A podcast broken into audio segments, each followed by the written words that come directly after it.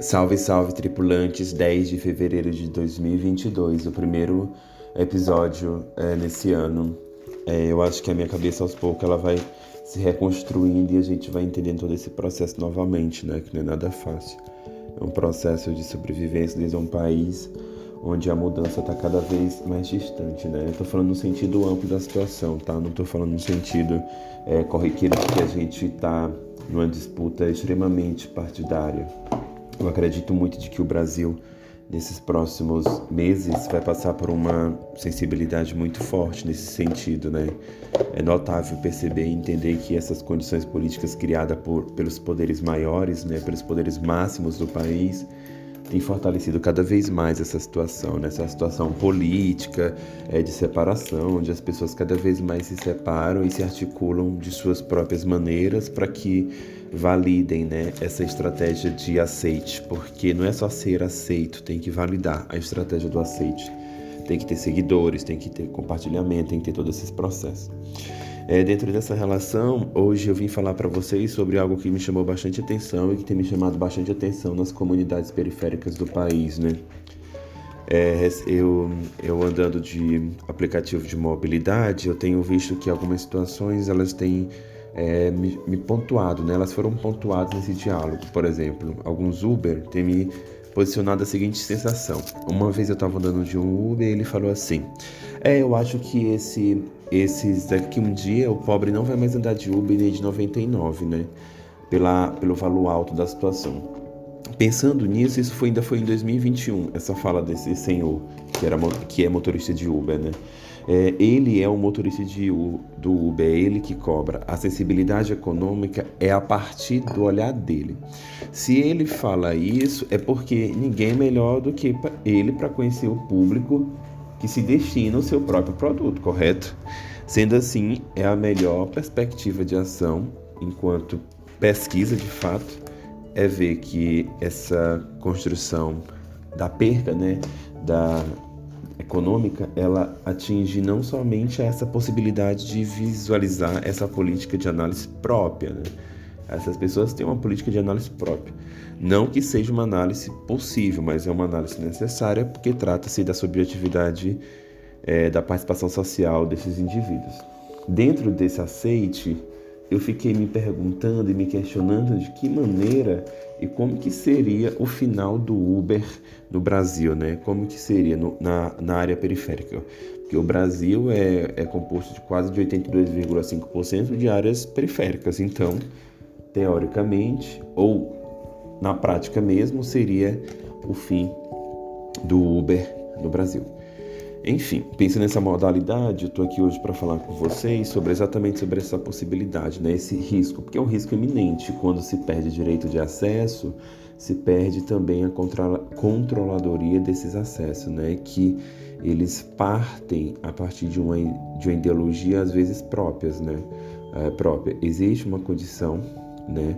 É, de pensar essa fala do taxista é, e que isso uh, faz com que todo esse ciclo, né, esse ciclo de análise econômica, deixe muito claro de que dentro das periferias, da, tanto do de São Paulo quanto de, uh, de outros locais do país, deixa muito claro, né? A, a, a, o valor econômico, tinha, a revista né, tinha até lançado uma reportagem sobre sem home office, periferia ajuda aplicativa. É, 99 Uber lança modalidades com desconto na pandemia para minimizar a retração da demanda. Só que essa a redução dos pedidos de carro por aplicativo em regiões centrais e o aumento em periferias, onde poucos conseguiram ficar em casa, foi um dos efeitos da pandemia sobre os aplicativos de transporte. Oferecer desconto para incentivar Uh, essas corridas foi uma das iniciativas da empresa para minimizar a queda geral na demanda de serviço, que em alguns momentos chegou a 80% em decorrência das medidas de isolamento. Essa matéria é uma matéria do dia 31 de 5 de 2021. Foi feita pela Daniela Brown, né, é, do Valor Econômico da revista. É, aqui ela deixa muito claro de que dentro da pandemia, no espaço pandêmico, no território pandêmico, a periferia utilizou mais do aplicativo Uber e do Uber, que, que levou né, a, as, as empresas a criar inclusive promoções e inclusive a Uber criou a Uber Promo, né, que era o desconto. Só que acabou. Mas a pandemia não acabou, a reestruturação econômica não acabou, os acessos periféricos de, de possibilidade de surgimento não acabou, essas, esses fortalecimentos de continuidade não acabaram. Então é muito preocupante a gente se perguntar e ficar se perguntando de que maneira as ações efetivas são controladas a partir de um olhar diverso, né? As pessoas têm um olhar diverso, existe um olhar diverso dentro dessa construção. E o fim né, desses aplicativos de mobilidade faz a gente começar a se questionar sobre as possibilidades de futuro, né, de como que esse futuro ele vai ser, é, que ele vai emergir, né, como que ele vai ser controlado, né, a partir de uma necessidade de base, a partir de uma função de base. Eu acredito demais de que o Brasil tem essa possibilidade de reverter essa situação, mas que dentro dessa condição, nesse momento, está quase que impossível, viu? Porque é possível que a gente consiga é, monitorar né, esse acesso. Esse acesso pode ser construído a partir de um ideal próprio. Porque senão a gente vai ficar a vida inteira pensando e articulando sensibilidades que não existem, né? Não existem essas coisas que a gente tem pensado. As pessoas elas estão aí, elas estão sentindo na pele, elas estão vendo é, pessoas assalariadas e esse posicionamento de utilizar esse tipo de serviço, ele pauta na relação de trabalho. Se você quer utilizar, você tem que trabalhar duas, três vezes mais do que a carga horária que você já faz te permite, né? Porque existe uma modalidade de acesso.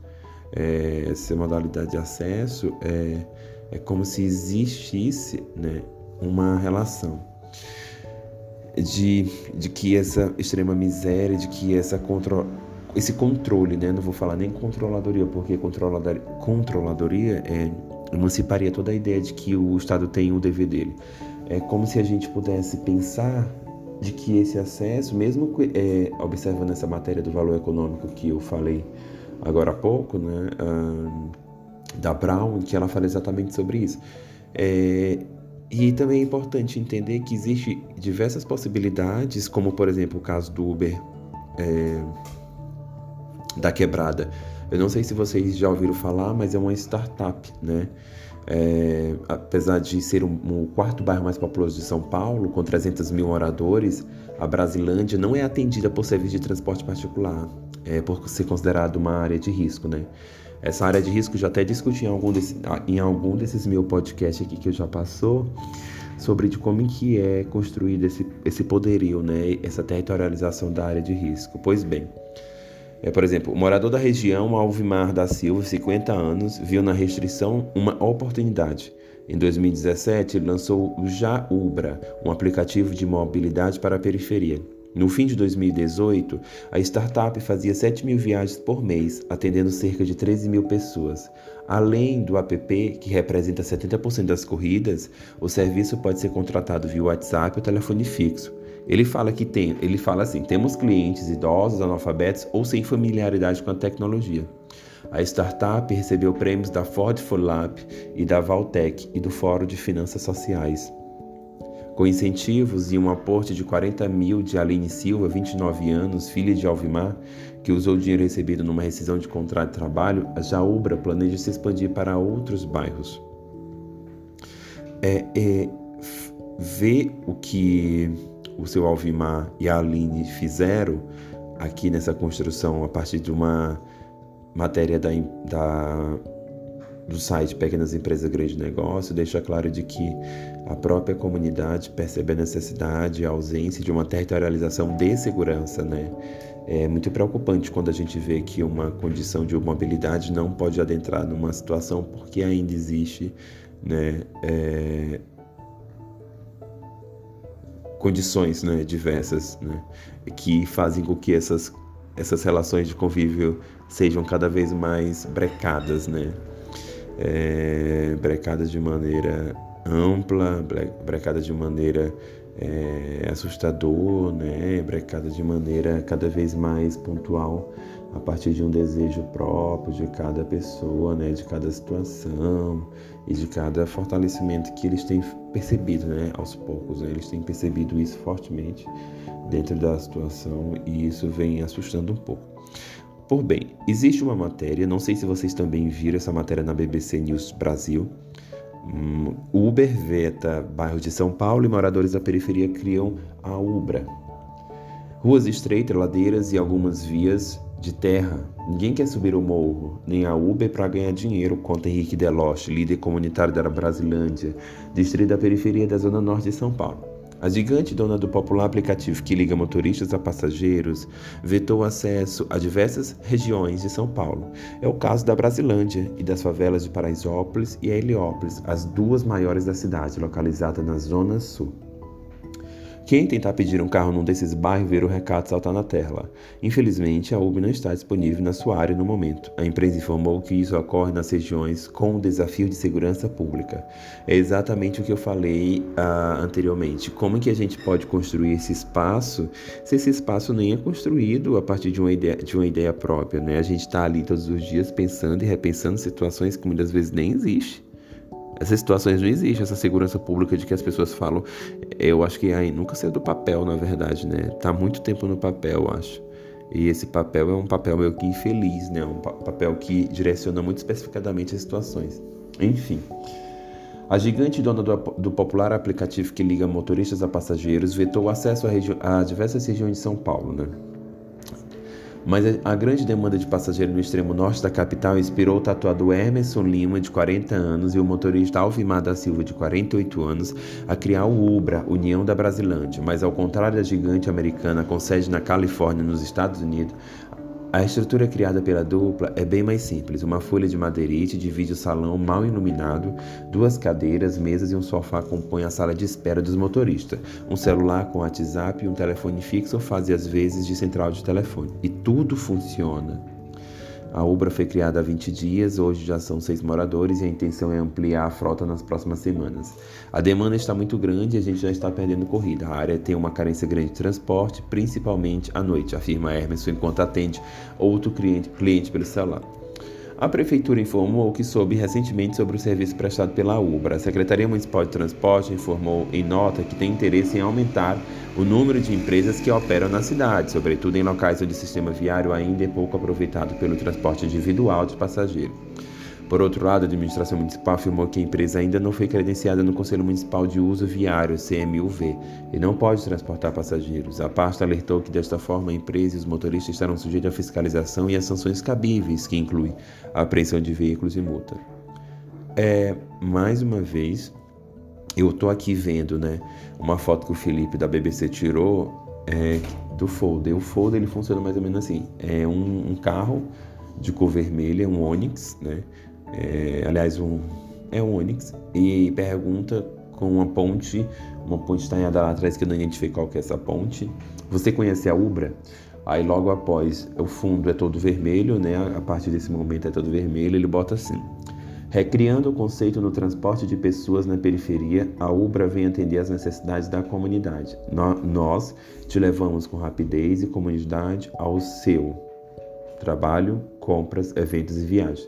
Tudo isso com pontualidade e ótimos preços. Ligue para a UBA e cadastre-se. Ligue, é, antecipe o agendamento de sua corrida ou viagem. Agendamento, sugestões e reclamações. Tem dois números de WhatsApp e diz assim: queremos muito atendê-los. Os criadores da empresa dizem que cobram, cobram um preço semelhante ao de seu concorrente. Cada quilômetro rodado custa R$ reais contra cerca de R$ 1,80 da Uber, que ainda cobra taxa municipal. Eles aceitam dinheiro, cartões de débito e crédito.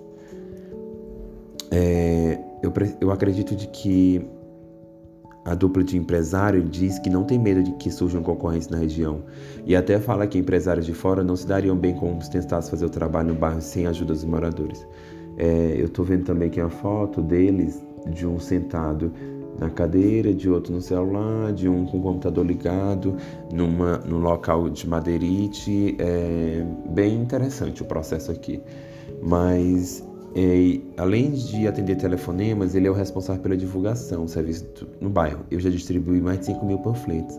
Eu levei em todos os lugares onde a Uber não chega: bar, escola de samba, oficina de mecânica, até no fluxo de baile funk.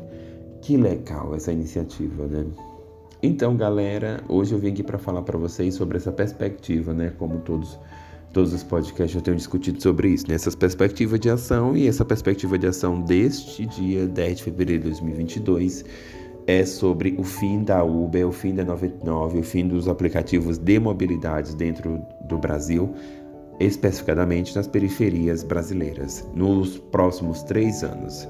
Acompanhemos Vamos continuar mapeando, vamos apresentar novamente ó, é, possibilidades que vão surgindo, como foi o caso da Ubra, é, feita lá em Paraisópolis, né, e que tem atendido algumas comunidades. E é assim que se constrói uma informação independente, competente e aliada com um bom serviço. Forte abraço e obrigado por ter ficado até aqui.